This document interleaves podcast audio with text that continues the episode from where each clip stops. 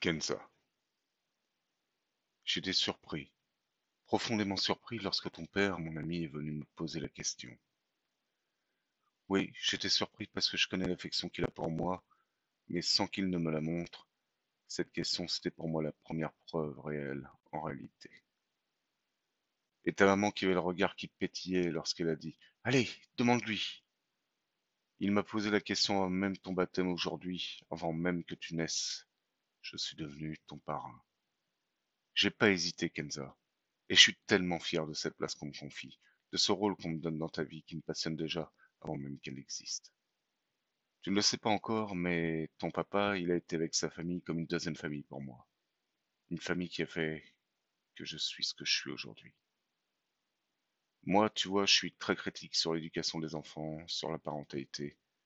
Je suis prof, et j'ai parfois l'impression de devoir compenser ou rattraper les erreurs des parents, au quotidien.